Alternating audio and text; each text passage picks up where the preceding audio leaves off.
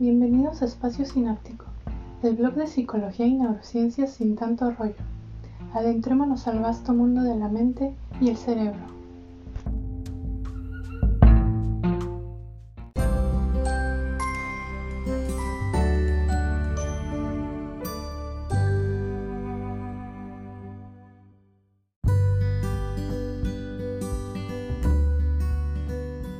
Es cada vez más común sentirnos preocupados por el trabajo, la escuela, las relaciones familiares, la vida de pareja, los amigos y hasta la mascota. Vivimos con varias alarmas y recordatorios en el teléfono para intentar organizar cada momento de la vida, de modo que no tenemos espacio para relajarnos. Nuestro mundo es altamente competitivo y a veces tememos que si aflojamos el paso nos dejarán atrás. Ese estilo de vida afecta nuestro bienestar significativamente. Por eso hoy hablaremos de un tema que concierne a todos, la ansiedad. Comencemos.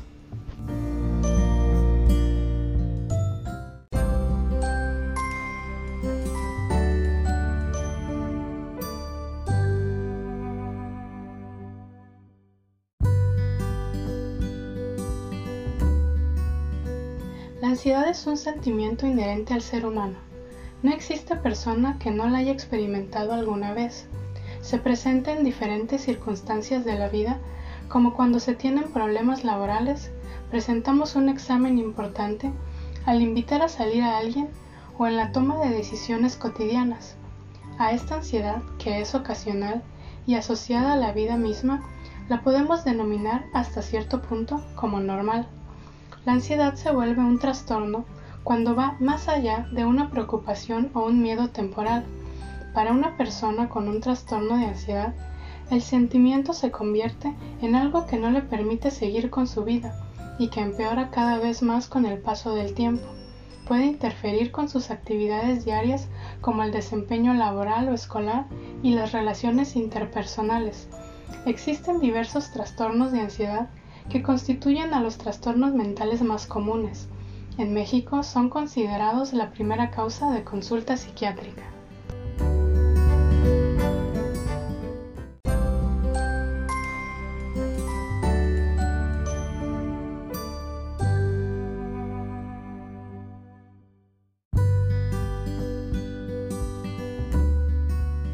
La ansiedad normal, ligada a las situaciones que vivimos, cumple una función adaptativa y prepara al individuo para la ejecución de tareas o activa el estado de alerta frente a posibles amenazas. La ansiedad normal es menos acentuada, más ligera y no implica una reducción de la libertad personal. Sin embargo, la ansiedad se vuelve patológica cuando es desproporcionada, es decir, cuando su intensidad y duración sobrepasan los límites aceptables, perdiendo su función adaptativa y se convierte en un problema para la persona. Compromete el funcionamiento del individuo provocando un déficit funcional y un malestar que impulsa frecuentemente al sujeto a pedir ayuda médica.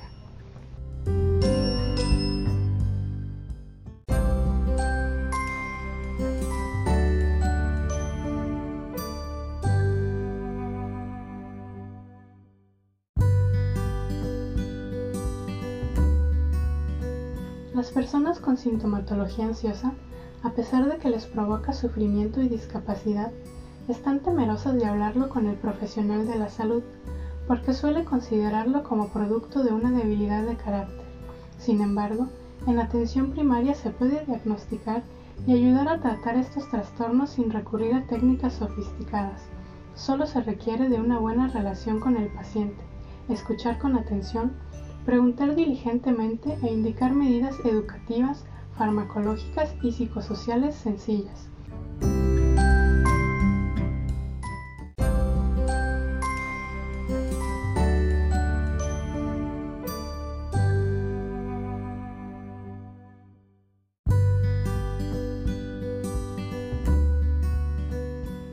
Los trastornos de ansiedad solían considerarse como exclusivamente relacionados con conflictos intrapsíquicos. Actualmente se acepta que en su origen participan factores biológicos, psicológicos, sociales, traumáticos y de aprendizaje. Muchos de los trastornos tienen su origen en anormalidades neuroquímicas influenciadas genéticamente, pero también hay otros asociados a conflictos intrapsíquicos o se pueden explicar mejor por el efecto de estresores o conductas aprendidas. Sin embargo, es la combinación de estos factores lo que más cercanamente se puede considerar como el origen de la respuesta desproporcionada de ansiedad. ¿Cómo podemos identificar la ansiedad?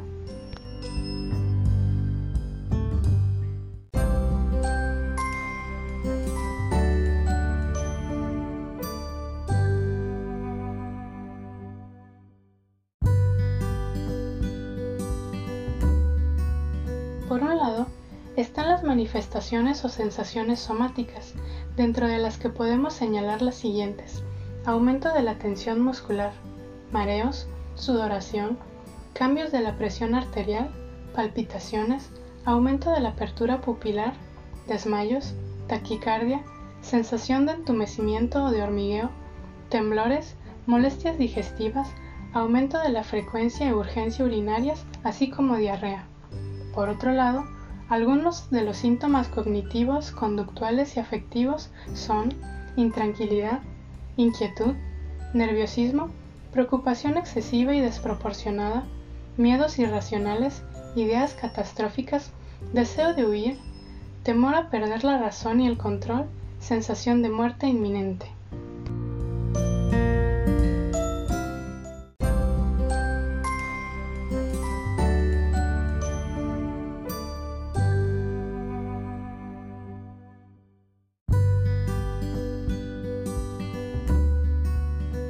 Para tratar de reducir la tensión desagradable que sienten cuando están ansiosas, algunas personas suelen comer, fumar o beber en exceso, y de momento esto alivia el malestar, pero a largo plazo la situación se puede complicar. De hecho, el café, el abuso del alcohol y del tabaco aumentan la tendencia a sentir ansiedad. Otras personas, en cambio, evitan las situaciones que les producen ansiedad, y en apariencia esa estrategia funciona, pero a largo plazo las cosas pueden ir peor.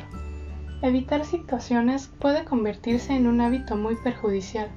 Cuanto más evita hacer frente a una situación desagradable, ésta se vuelve más fuerte y la persona va perdiendo confianza en sí misma.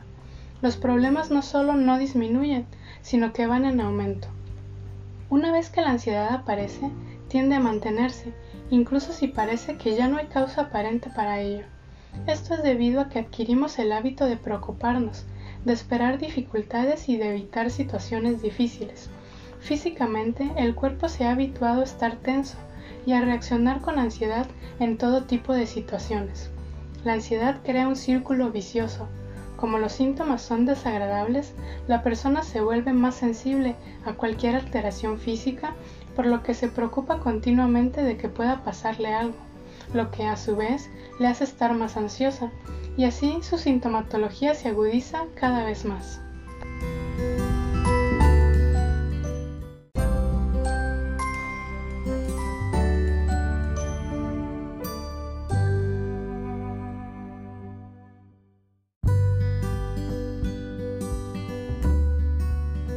De acuerdo al Manual Diagnóstico y Estadístico de los Trastornos Mentales DSM-5, los trastornos de ansiedad se clasifican de la siguiente manera.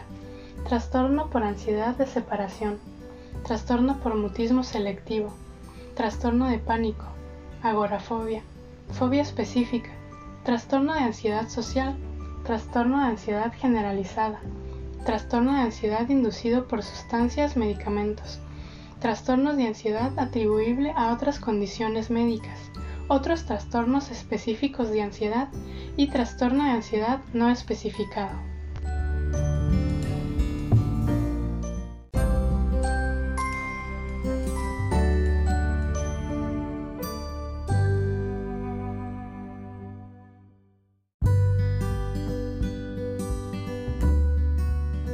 Los trastornos de ansiedad se manejan con medicación, psicoterapia o ambos. Antes de iniciar el tratamiento, se debe determinar si los síntomas son causados por un trastorno mental, por una enfermedad médica o por una sustancia. También es relevante identificar si el paciente presenta otros trastornos psiquiátricos, como por ejemplo depresión, alguna enfermedad médica o abuso de sustancias.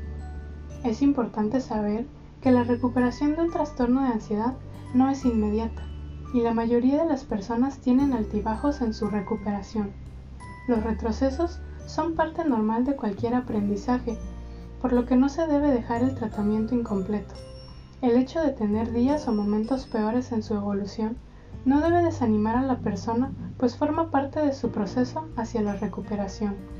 Lo habitual tras padecer un trastorno de ansiedad es que los síntomas no desaparezcan todos de una sola vez, sino que poco a poco sean menos intensos y menos frecuentes hasta desaparecer. Recapitulemos.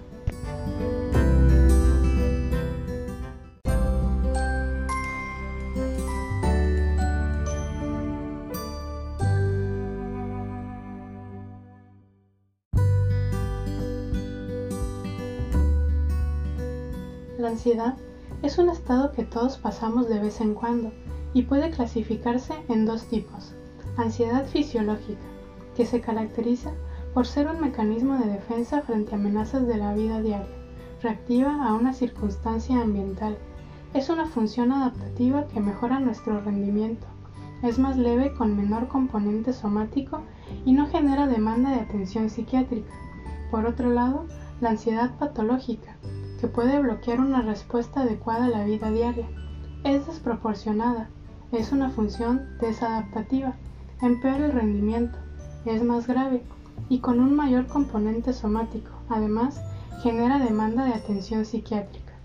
Si en el transcurso del tratamiento existen recaídas, no hay que rendirse, sino que se deben hacer los esfuerzos necesarios para continuar hasta ir gradualmente atenuando y de ser posible desapareciendo los signos y síntomas de ansiedad.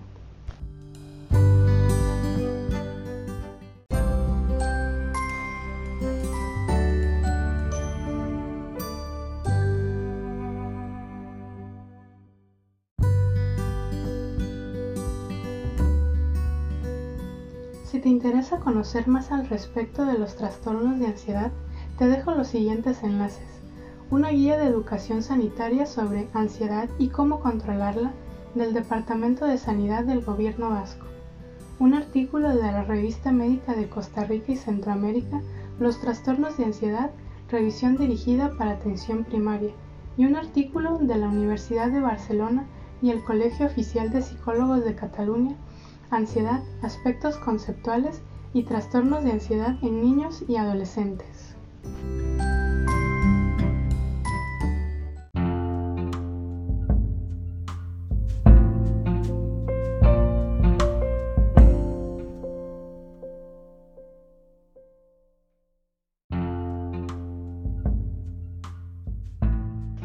Puedes encontrar este tema y más contenido en mi espacio sináptico.blogspot.com, espacio-medio sináptico.tumblr.com, espacio sináptico en Pinterest, arroba es sináptico en Twitter, espacio-medio sináptico en Facebook.